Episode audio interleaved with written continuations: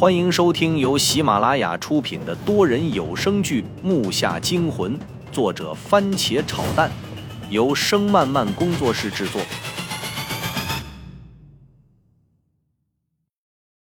第九十一集，在手指粗的疤痕里面，我看到了一个巴掌大的黑影，这就证明在尸体的里面放置着什么东西，而且还不小。看那形状很不规则。看来这个尸体的骨骼早就被太岁融合掉了，连胸骨都没了。幸好这个尸体的皮肤已经半透明化了，要不我们还真看不到里面有东西。但是我想不清楚爷爷是怎么看出来的，从表面上看根本看不出他心脏处还藏着东西。爷爷，你怎么看出来的呀？根本一点破绽都没有啊！这招也太邪乎了，那得是多么贵重的东西啊！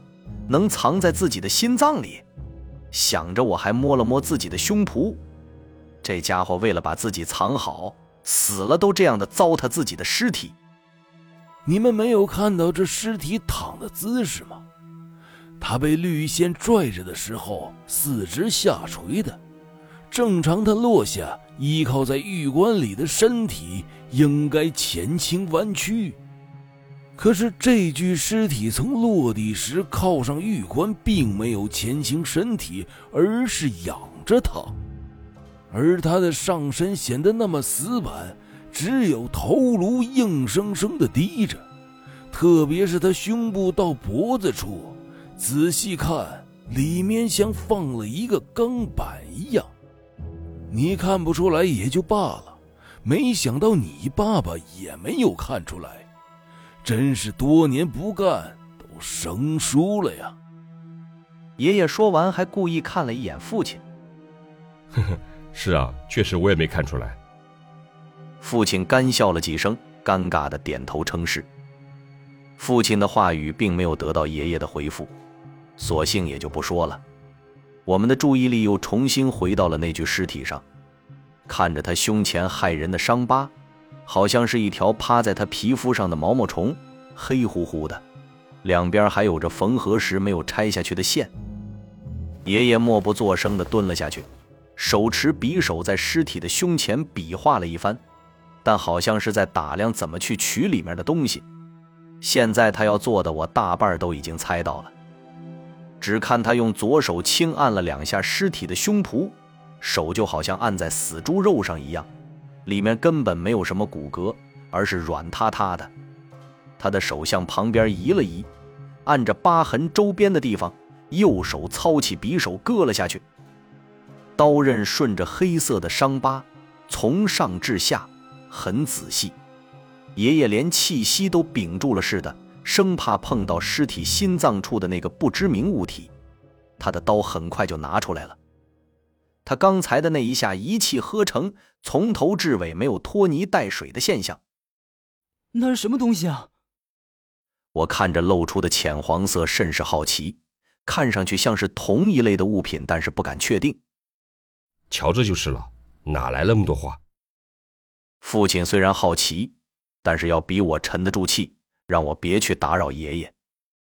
爷爷还是没有说话。将右手的匕首换到左手，然后两根手指伸进尸体的伤口里面，探了好久，就差整个手都伸进去了。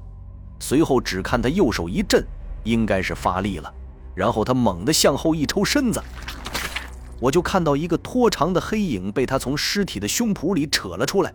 还没来得及去仔细看，爷爷的左手带起匕首，再一划，唰的将黑影给斩断了。被斩断的东西似乎扭曲了一下，从爷爷的手上脱落出去，落到了地上。我看到那飞出的黑影，原来是一个长着婴儿脸的心脏。刚才那心脏还在颤抖，但绝对不是跳动，因为它的样子好像是在抽搐。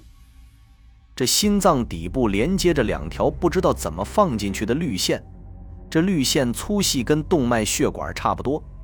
两条绿线分别都缠绕在爷爷手中的宝物上面。那颗心脏落地时，上面的婴儿脸还张着嘴，里面一排倒刺般的小牙，跟锯齿似的，看得我两腿直软。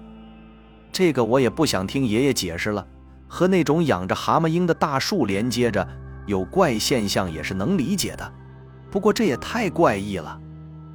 就在那颗已经不是红色的半透明的心脏掉落到地上的后半分钟，我再去看它的时候，它就已经爆成了一滩绿色液体了。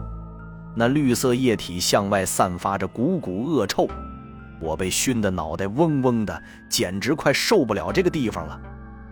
就刚才那一下，我和父亲谁都没有准备，谁也不会想到，都在棺材内外安排那么多机关了，在最后一步的时候还会留一手。刚才的爷爷出手太过快速，我还没看清是怎么回事，就已经展现结果。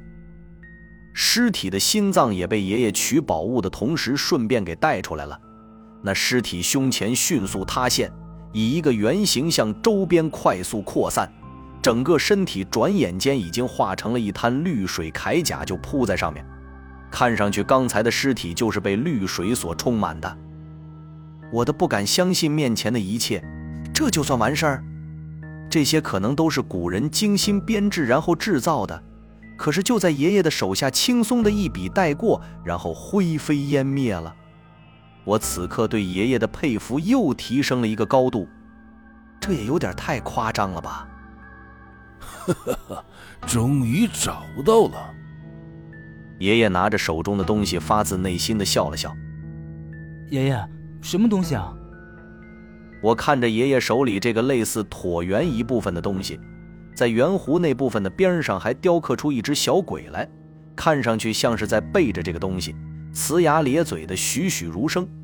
古代的雕刻出来的东西的确很传神，不过这东西好像不是完整的，因为中间那种断痕看上去应该不是故意弄的，我觉得它应该还有它的下一半。因为那个小鬼一个没法支撑整个物体竖立，要是再有个对称的，这个东西倒是可以直竖在平的地方。就在那类似铜之类金属做的东西上面还覆盖着一层蜡，那层蜡糊得很结实，不离近看还真会误以为它是和那东西一体的。木下惊魂多人有声剧，感谢您的收听。更多精彩内容，请听下集。